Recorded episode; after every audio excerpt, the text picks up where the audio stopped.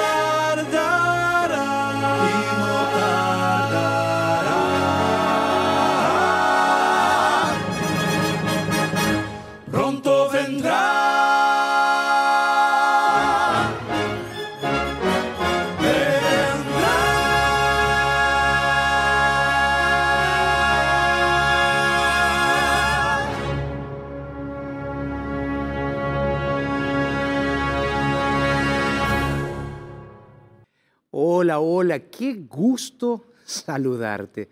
Soy el pastor Jorge Rampoña y junto con mis amigos los Sarautos du Rey te vamos a acompañar en este momento de reflexión espiritual donde vamos a hablar sobre el amor de Dios en el fuego del infierno. Sí, aunque parezca raro, aunque parezca difícil, este será nuestro tema del día de hoy.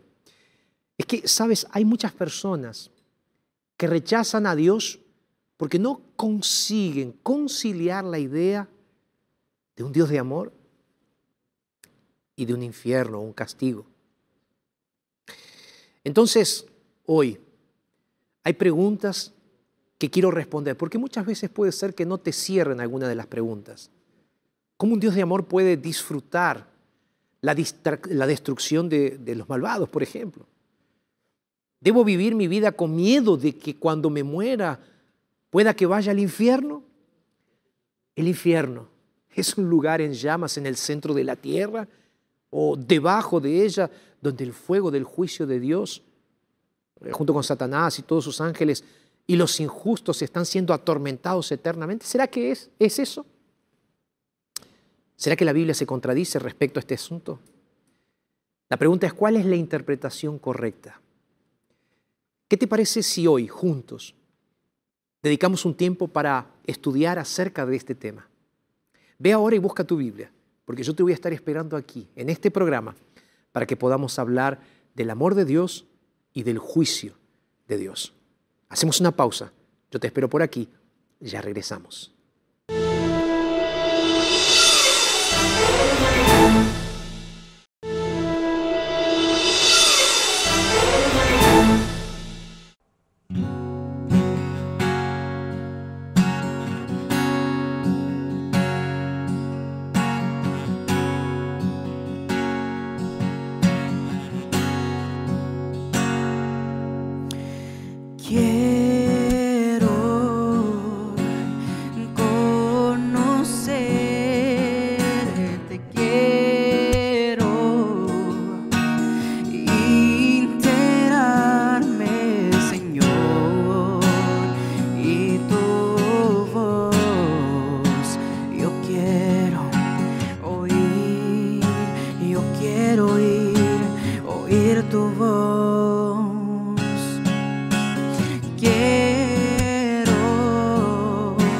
De ti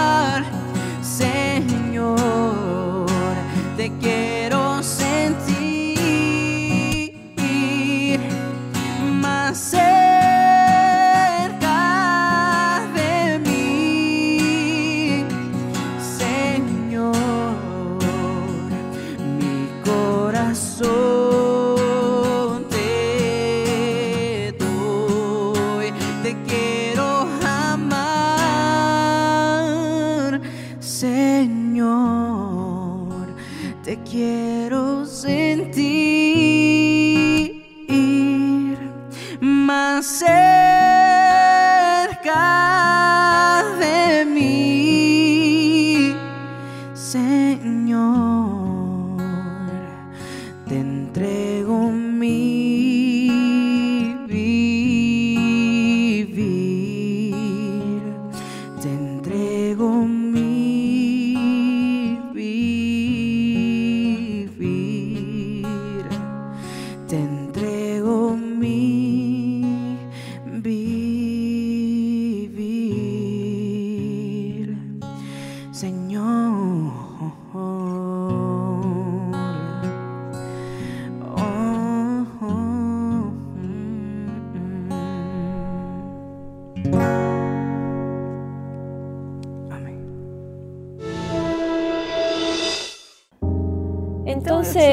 Religiosa, pero conocimiento, una relación con Dios yo no tenía.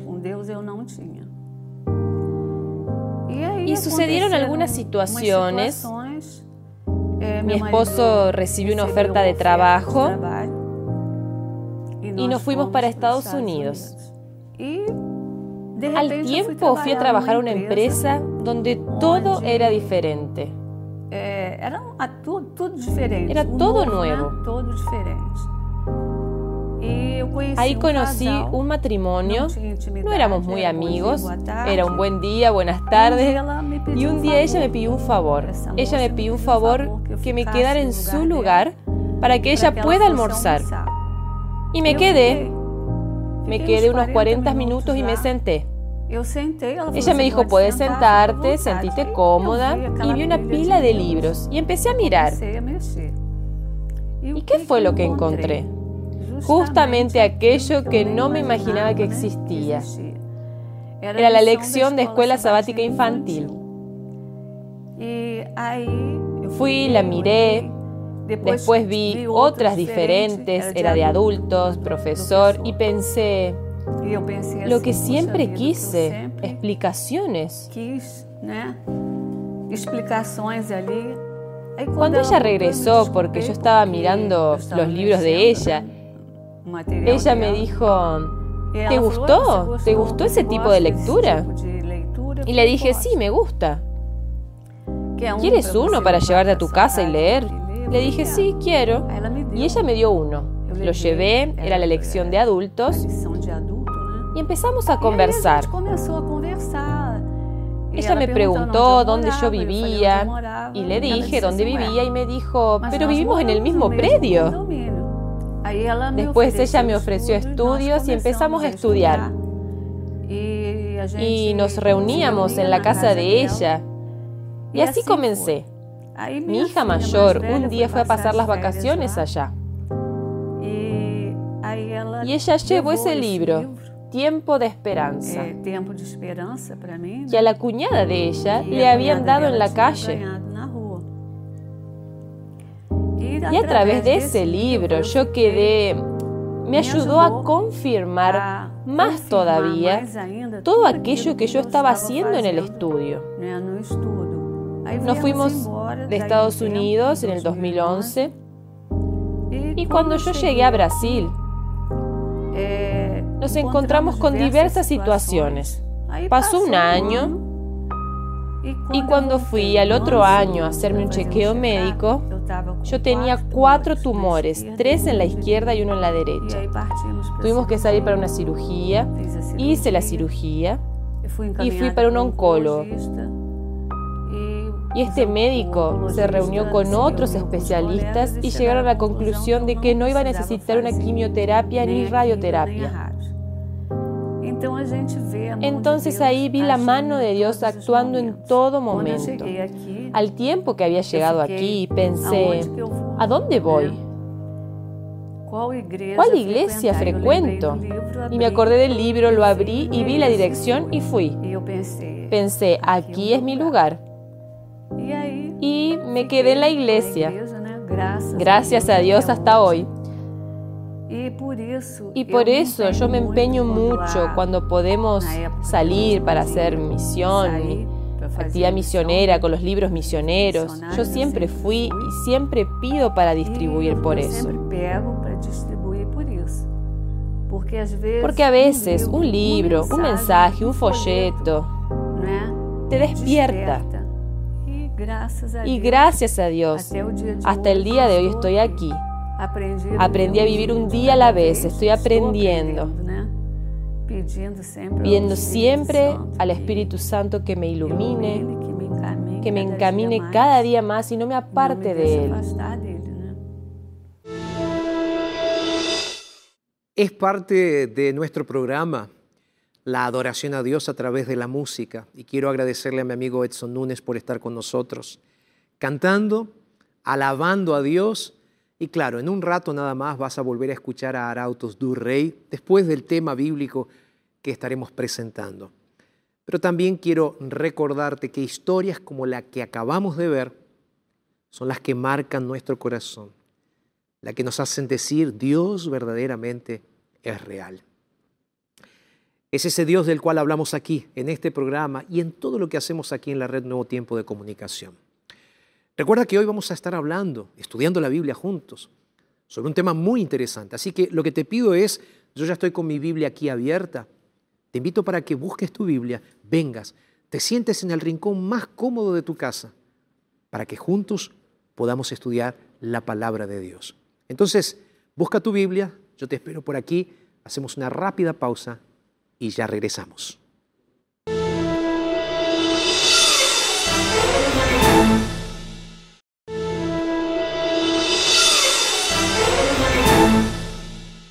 Y aquí seguimos en nuestro programa y estoy tan feliz de que estés ahí del otro lado acompañándonos que quiero hacerte un regalo.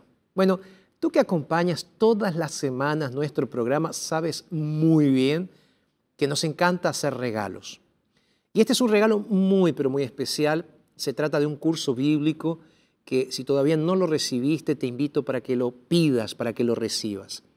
El sentido de la fe es un curso bíblico, es un DVD, son videos. Puedes registrarte también a través de nuestra página en internet estudielabiblia.com. Tuve la alegría de grabar estos 15 temas eh, basados en los textos del pastor Felipe Amorín, un gran colega, un gran amigo. Juntos estuvimos estudiando la Biblia y decidimos grabar este material. Tú estás viendo algunas de las imágenes ahí seguramente en tu pantalla. Y si tú estás en la radio en este momento, te invito para que entres a nuestra página, es estudielabiblia.com, y ahí vas a poder ver estos mensajes. Son mensajes cortos, pero al mismo tiempo extremadamente relevantes y profundos. Pastor, ¿cómo hago para recibir este curso bíblico? ¿Cómo hago para poder tener este curso bíblico? Lo primero que tengo que decirte que este curso bíblico es completamente gratuito. La segunda cosa es que puedes solicitarlo de varias maneras. Ya mencioné el sitio en Internet, la página en Internet. Es estudielabiblia.com. Pero también tienes la opción de pedirnos el curso bíblico a través de nuestro WhatsApp. Pastor, ¿cuál es nuestro WhatsApp? ¿Cuál es el WhatsApp? Y cuando digo nuestro, es tuyo y es mío. ¿Ok? Porque aquí estamos todos juntos, esto es familia. Anota ahí, está saliendo aquí en la pantalla para ti que me estás viendo a través de las redes sociales, para ti que me estás viendo a través de Nuevo Tiempo eh, de ntplay.com, está saliendo ahí. Aquí está saliendo un código, aquí, pero yo te dije que te iba a mencionar el número de WhatsApp. Anota. Más 55 12 98 100 14 60.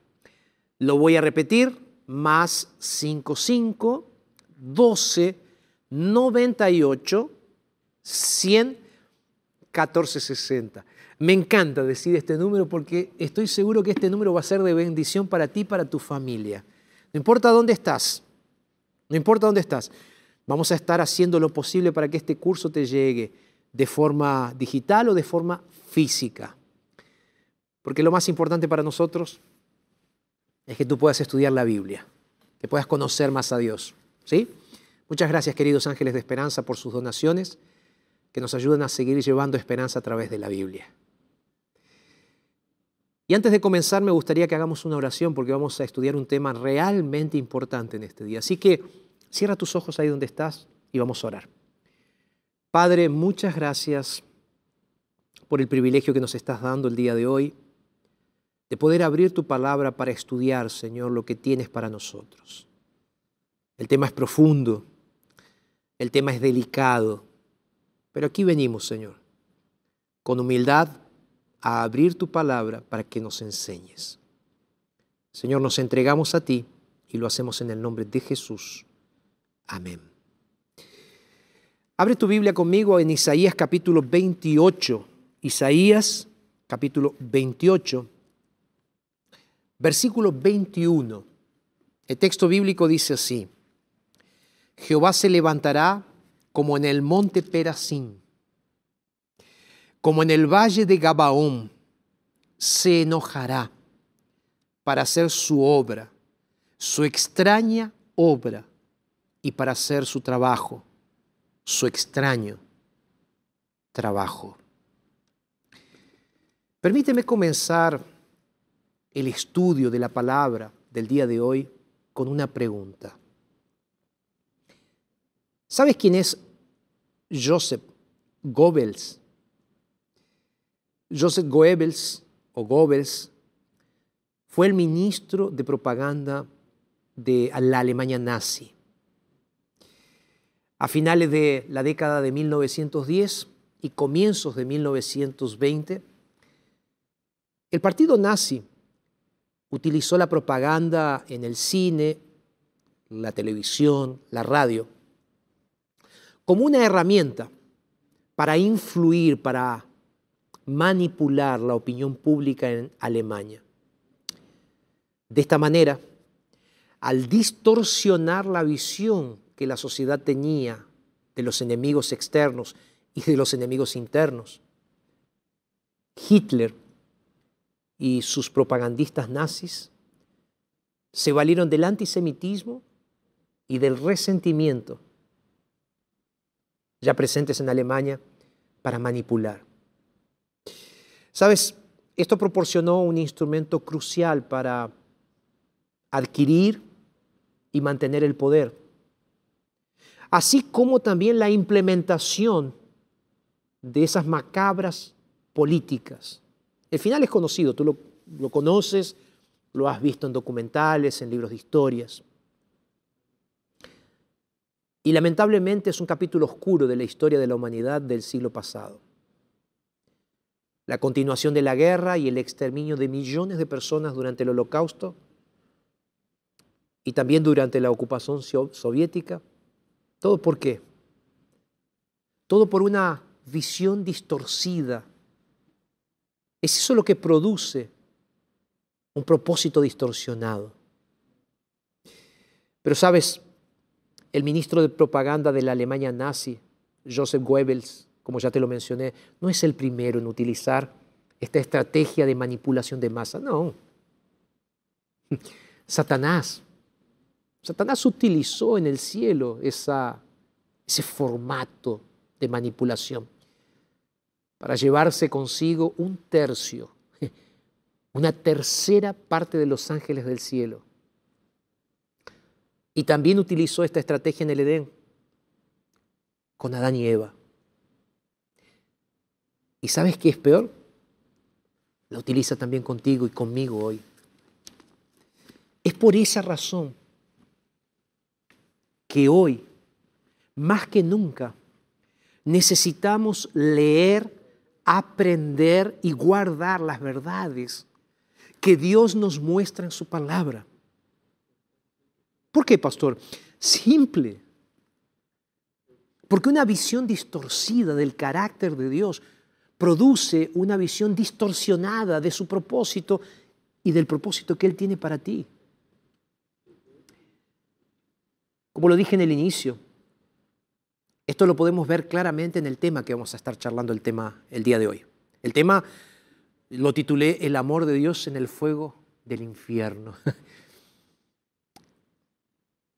Sabes, muchas personas rechazan a Dios porque no entienden y no pueden conciliar la idea de un Dios de amor y la realidad de un infierno, como dice la Biblia, que está eternamente en llamas. Claro, hay preguntas que no cierran. ¿Cómo un Dios de amor puede disfrutar, entre comillas, será que disfruta de la destrucción de los malvados. ¿Debo vivir mi vida con miedo de que cuando me muera pueda que vaya al infierno? Por otro lado, el infierno es un lugar real. Es un lugar en llamas en el centro de la tierra o debajo de ella o en alguna otra parte. Un lugar donde Satanás, sus ángeles y los injustos están siendo atormentados eternamente. ¿Será entonces que la Biblia se contradice? Y ahí surge la pregunta, ¿cuál es la interpretación correcta? Por eso, como, como te mencioné en el inicio, en el comienzo, una visión distorsionada, distorcida equivocada del carácter de Dios va a producir en nosotros un propósito también completamente distorcido. Entonces, ¿qué verdades debemos estudiar? ¿Cuáles son las verdades que encontramos en la Biblia sobre el amor de Dios? ¿Y cómo está relacionada con ese, con ese fuego del infierno? Mira, lo primero que debemos resaltar es que Dios es un Padre de amor. Dios es amor, es su carácter. Pero si nosotros decidimos separarnos de Él, es ese mismo amor el que no le permite obligarnos a amarlo. Lo voy a repetir. Es ese mismo amor lo que no le permite obligarte a que lo ames. Esto lo vemos claramente en la experiencia del pueblo de Israel. Dios le dijo que ellos eran su especial tesoro. Pero al rebelarse contra el Dios del universo, cuando ellos se rebelaron, Dios no tuvo más remedio que retirar su poder protector y permitir que experimenten las consecuencias de sus propias decisiones en manos de sus enemigos. Por eso es tan importante lo que leímos en Isaías capítulo 28, verso 21. ¿Lo recuerdas?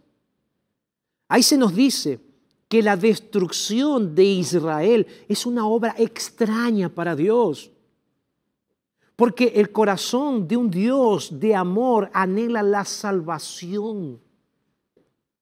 Y la anhela a tal punto que Dios mismo lo entregó todo por amor. Entonces la destrucción de los malvados no es algo que Dios disfrute, no es algo que Dios quiera. Ahora bien, al mismo tiempo, si no aceptamos ese amor, por más que Dios sea amor, por más que su carácter sea amor, Él no puede permitir el mal porque el pecado no tiene lugar en su presencia. Él es santo. Por eso te digo, además de Él ser amor, Él también es justo, es santo. En el libro de Hebreos hay un texto que para mí es revelador. Hebreos capítulo 12, verso 29. En este texto, no lo voy a leer, pero voy a recordarlo. Hebreos 12, 29, el apóstol Pablo define el carácter de Dios como un fuego consumidor. Interesante, ¿verdad? Dios o el carácter de Dios, ese amor de Dios, es como un fuego consumidor para el carácter, para, para el pecador, para el pecado. Porque si bien Dios no quiere destruirnos, no quiere destruirte, no.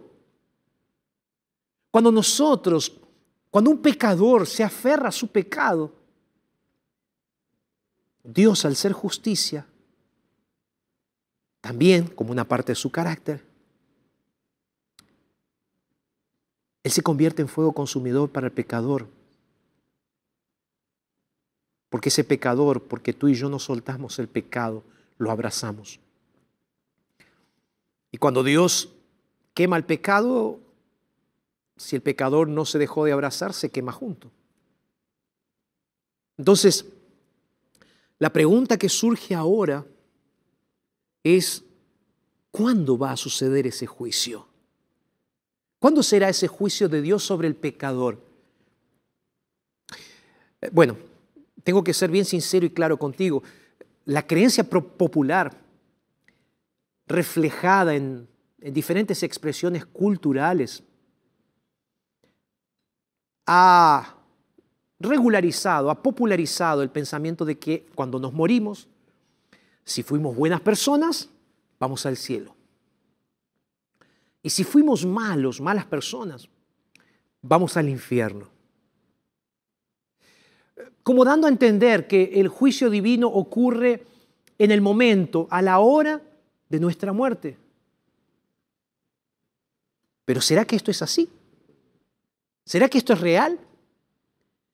Y ahí te pregunto, ¿qué verdades encontramos en la Biblia al respecto de este asunto? Entonces, ahora sí necesito que juntos busquemos en la palabra, porque aquí estamos para estudiar la Biblia. Segunda de Pedro, capítulo 2 verso 9. Segunda de Pedro, capítulo 2, verso 9. El texto dice así, el Señor sabe librar de la tentación a los piadosos y reservar, y esta es la parte que quiero que quede clara, y reservar a los injustos para ser castigados en el día del juicio. ¿Cuándo dice que serán castigados? ¿Cuándo? No te escucho. A ver, ¿cuándo? En el día del juicio. Por lo que hasta hoy ningún injusto ha sufrido el castigo del infierno y ningún justo ha ido al cielo. Claro, salvo aquellos que fueron mencionados en la Biblia. Elías y Enoch. Entonces, todos los que han muerto están donde? En sus tumbas.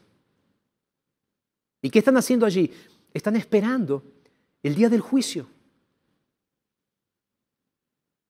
Ese día del juicio que será cuando Cristo venga por segunda vez, como lo dice Mateo capítulo 25, verso 41.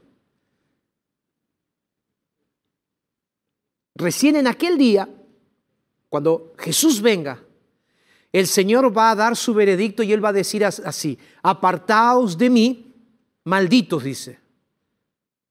Apartaos de mí, malditos, al fuego eterno preparado para el diablo y para sus ángeles. Jesús lo dijo claramente. Ahora, para explicarlo mejor, vamos a hacer una línea del tiempo, vamos a trazar una línea del tiempo mental, ¿qué te parece? Para que quede más claro.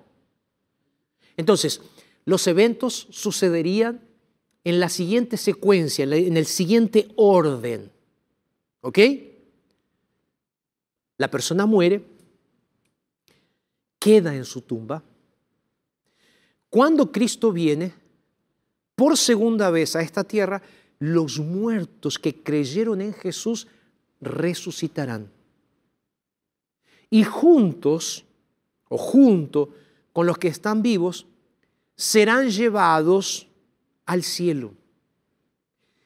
Y allí reinaremos con Jesús y veremos su justicia perfecta.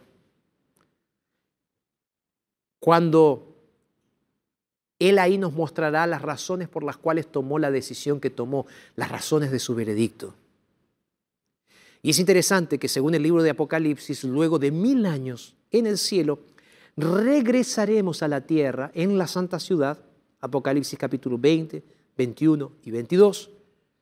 Regresaremos a la tierra en la santa ciudad la nueva Jerusalén, y entonces los muertos que rechazaron a Jesús serán resucitados para ver aquel momento. Y cuando intenten atacar la ciudad de Dios, el fuego descenderá del cielo. Y los injustos serán consumidos para siempre. Los injustos serán consumidos para siempre. Es recién en ese momento que Dios ejecuta la sentencia final. ¿Queda claro o queda un poco más claro lo que te estoy intentando decir? Ahora bien, al mismo tiempo hay algo que pudo haberte hecho un ruido en la comunicación. Y es que, no sé si notaste, pero en el versículo que leímos anteriormente dice que los injustos deberán sufrir el fuego eterno. Vamos a hacer lo siguiente. Leamos nuevamente o vamos a leer, porque no lo leímos. Mateo capítulo 25, verso 41. Dice así. Entonces dirá también a los de, de la izquierda, apartados de mí, malditos, al fuego eterno preparado para el diablo y sus ángeles. El versículo 46 completa la idea donde dice lo siguiente Jesús, irán estos al castigo eterno y los justos a la vida eterna. Entonces ahí surge otra pregunta. ¿Esto significa que el infierno es un lugar en llamas en el centro de la tierra o debajo de ella, donde luego del día de juicio Satanás, sus ángeles y los injustos van a ser atormentados eternamente. ¿Será que es así? Déjame decirte algo, esa es la interpretación que muchos hacen de la expresión fuego eterno o castigo eterno. Pero es importante que entendamos la verdad, porque si no, como decía, podemos estar corriendo el riesgo de tergiversar, de cambiar la idea. Entonces, vamos a buscar ahora en nuestras Biblias otro texto bíblico, Malaquías, en el Antiguo Testamento. Malaquías capítulo 4, verso 1. ¿Lo tienes? Malaquías capítulo 4, verso 1. Presta atención porque es importante este texto. Dice, ciertamente viene el día ardiente como un horno, y serán estopa todos los soberbios y todos los que hacen maldad aquel día que vendrá.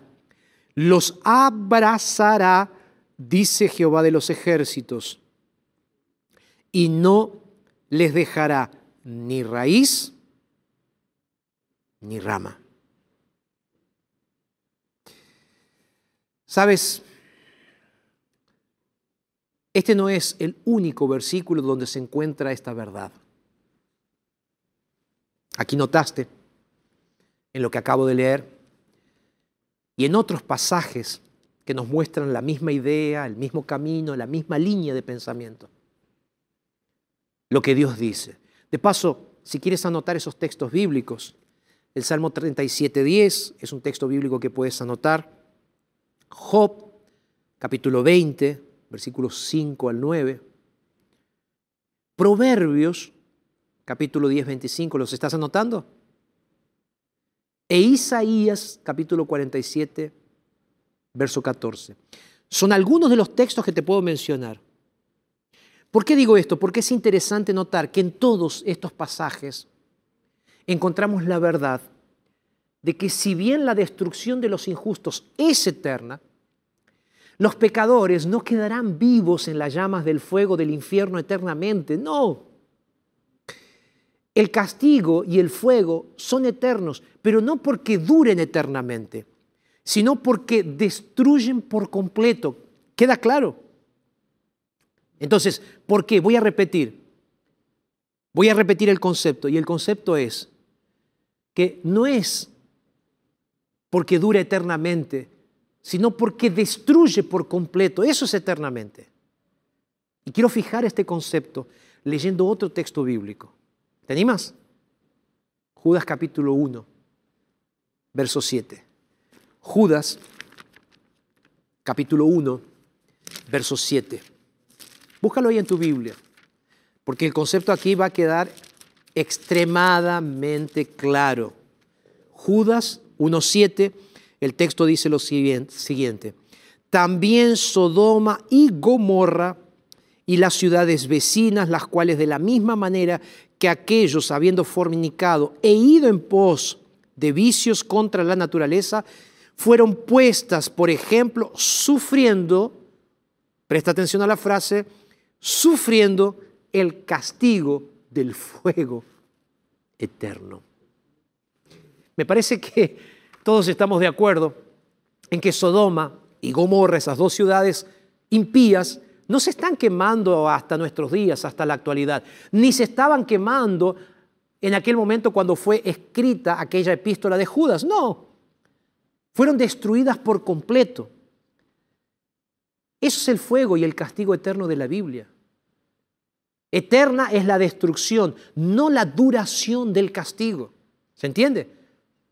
Eterna es la destrucción, es para siempre la destrucción, no la duración del castigo. Por eso es que en segunda de Pedro capítulo 2, verso 6, dice que Sodoma y Gomorra son un ejemplo de lo que sucederá con los injustos luego del juicio de Dios. De la misma manera que Sodoma y Gomorra quedaron reducidas a cenizas y fueron destruidas para siempre. Los malvados serán destruidos por completo y nunca más vivirán. Triste, ¿verdad? Pero es lo que dice la Biblia. Hay algo más que es importantísimo, la palabra infierno. Se usa 54 veces en la Biblia, pero no como tal, sino como un término utilizado para traducir distintas parábolas originales. Pero solo 12 veces se utiliza para traducir una palabra denominada geena, que significa un lugar para quemar, que es justamente de lo que estamos hablando aquí.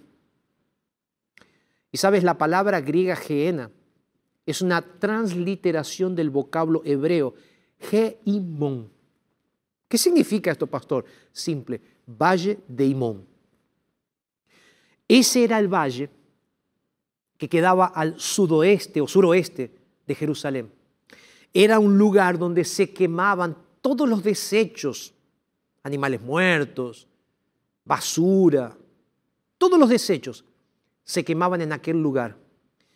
Y el fuego ardía constantemente, constantemente mientras había elementos, como ocurre actualmente en muchos depósitos de basura.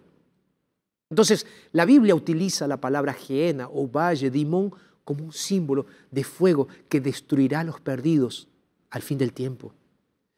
Entonces, el fuego de Geena no era eterno, del basurero aquel, no era eterno, si así fuera todavía hoy, estaría ardiendo en las afueras de Jerusalén. Entonces, necesitamos pensar inteligentemente, porque ante todo esto, nosotros necesitamos entender que, ok, la Biblia entonces se contradice, pastor. Porque en Apocalipsis capítulo 20, verso 9, Dice que aquel día descenderá fuego del cielo y consumirá a los injustos, los cuales serán atormentados día y noche por los siglos de los siglos. ¿Cómo me explica esto, pastor? claro, si leemos rápidamente esta idea tiene un sentido, sí, puede parecer. Y puede verse uno inclinado a la interpretación como esa que acabas de mencionar o que acabo de mencionar. Pero si en lugar de sacar este texto fuera del contexto, lo usáramos de forma correcta y no como un pretexto, veremos que en este versículo y dentro de todo el contexto de, de, la Biblia, todo el conjunto de la Biblia, nos vamos a dar cuenta que la expresión por los siglos de los siglos o para siempre no necesariamente implica existencia sin fin, sino que literalmente significa hasta el fin de una época, hasta el fin de un periodo determinado. Déjame darte algunos ejemplos rápidos. Anota ahí un texto, Éxodo capítulo 21, verso 6, donde se señala que el esclavo debía servir a su Señor para siempre. Samuel capítulo 1, versos 22, muestra que Samuel debía servir en el templo para siempre, o sea, durante toda su vida. Jonás capítulo 2, ahí se habla que el profeta estuvo en el vientre de la ballena para siempre. No, fueron tres días. Por lo cual llegamos a la siguiente conclusión. La Biblia no se contradice. Los injustos serán atormentados, sí, en un momento específico, y no eternamente, sino por un tiempo específico. ¿Queda claro? Entonces, podemos decir que estarán entre las llamas mientras tengan vida y hasta que finalmente sean consumidos y destruidos por completo como ya vimos en los textos anteriores. Satanás y sus ángeles. Y los injustos no existirán más y el pecado no volverá a resurgir. Y esa es la gran noticia. El calor será tan intenso que todo sobre la tierra se consumirá, se quemará. Y las obras de los injustos serán completamente castigadas. Yo sé que puede haber en tu cabeza ahora un texto que lleva a muchas personas a confundirse al respecto. Y no tengo tiempo de, leerlo, pero es la parábola del rico y Lázaro, que se encuentra en Lucas 16, a partir del verso 19 y hasta el 31. De hecho, muchos me dicen, ¿no enseña esta historia que existe un infierno de tormento eterno? No voy a leer el texto por la extensión del pasaje y no contamos con el tiempo para leer todo este texto completo, pero tú puedes buscarlo. Pero déjame decirte algo bien claro que quiero dejar aquí en el mensaje. Aquí, delante de esta parábola que Jesús contó, debemos buscar cuál es el propósito de lo que Jesús quiso decir o destacar. En esta parábola, Jesús termina diciendo que la enseñanza puntual de esta historia no es una verdad acerca del infierno, sino que busca mostrar que los que no se arrepienten ante las claras enseñanzas de las Escrituras tampoco lo harían aunque se hiciera delante de ellos el mayor milagro de todos. Creo que es hermoso ver cómo toda la Biblia nos muestra la verdad al respecto de este asunto y al mismo tiempo nos da seguridad. Piensa junto conmigo. Vamos, piensa junto conmigo ahora mientras Arautos canta, en lo que venimos estudiando. Y después de que ellos canten, me gustaría hacerte una invitación muy especial. Arautos.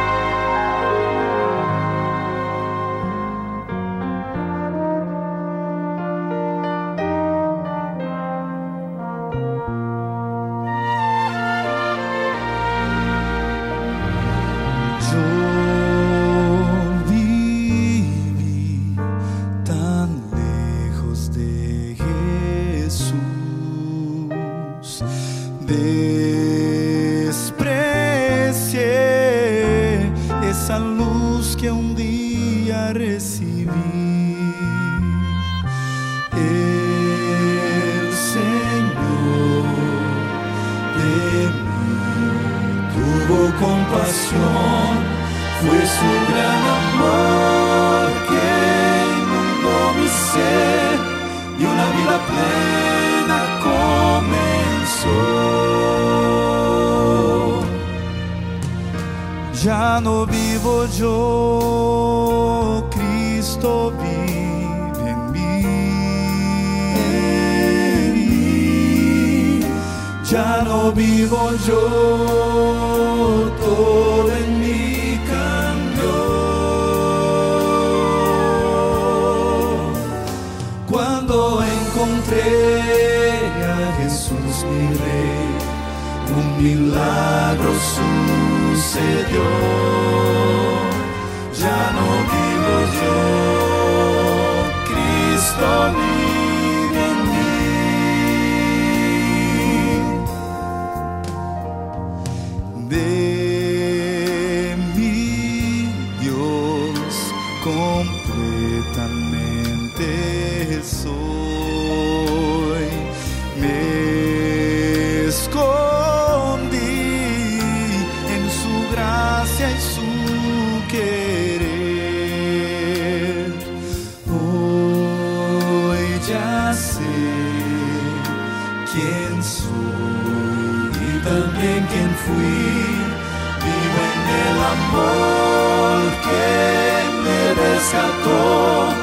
y te rindo glorias, mi Jesús. Ya no vivo yo, Cristo vive en mí. Ya no vivo yo,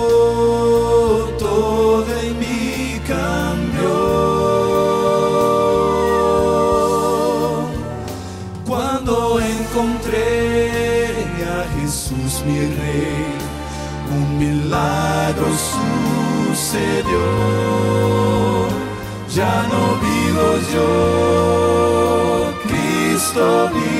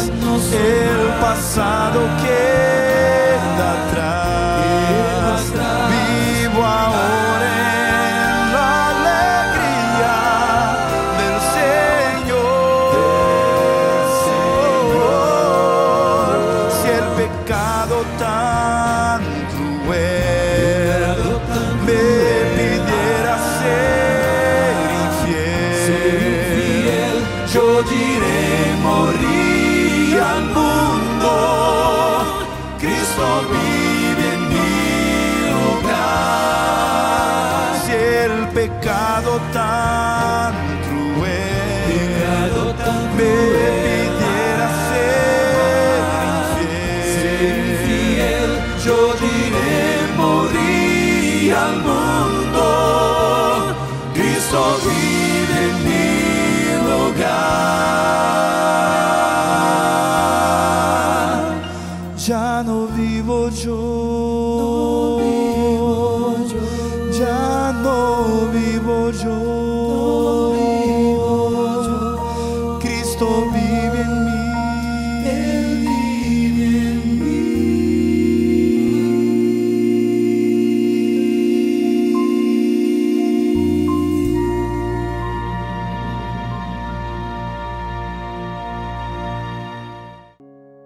Un tema difícil, ¿verdad? Para ir digiriendo. Ahora piensa junto conmigo. Si un solo pecador quedara vivo, sería como un virus. Y conocemos bien de eso, ¿verdad? Como un virus que amenazaría al universo para siempre. Es por eso que el plan de Dios es aislar el pecado y eliminarlo de la existencia completamente y para siempre. Un infierno eterno perpetuaría el pecado y lo haría imposible de erradicar. Y sobre todo, una teoría tan horrible como esta es una distorsión del carácter amoroso de Dios. Y eso es lo que el diablo quiere. Porque el diablo saca provecho de esas enseñanzas, de esas distorsiones. La buena noticia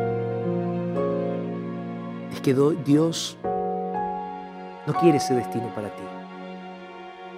Él quiere pasar la eternidad a tu lado. Y te lo demostró en la cruz. Por eso segunda de Pedro capítulo 3 verso 13 dice lo siguiente, pero nosotros esperamos, según sus promesas, cielos nuevos y tierra nueva, en las cuales la justicia. Queridos amigos, necesito terminar recordándoles que lo que el Señor quiere es secar nuestras lágrimas, prepararnos ese lugar para que podamos estar junto con Jesús. Hoy es día de abrazarlo y de aceptarlo en nuestras vidas. ¿Me permites orar por ti? ¿De dónde estás? Vamos a orar. Señor, ayúdanos a aceptar esta gran verdad para entender tu carácter. Oramos en el nombre de Jesús. Amén, Señor. Que Dios te bendiga. Un placer verte y recuerda, no lo dice Jorge, lo dice Jesús en su palabra. Entonces, es verdad. Un abrazo. Que Dios te bendiga.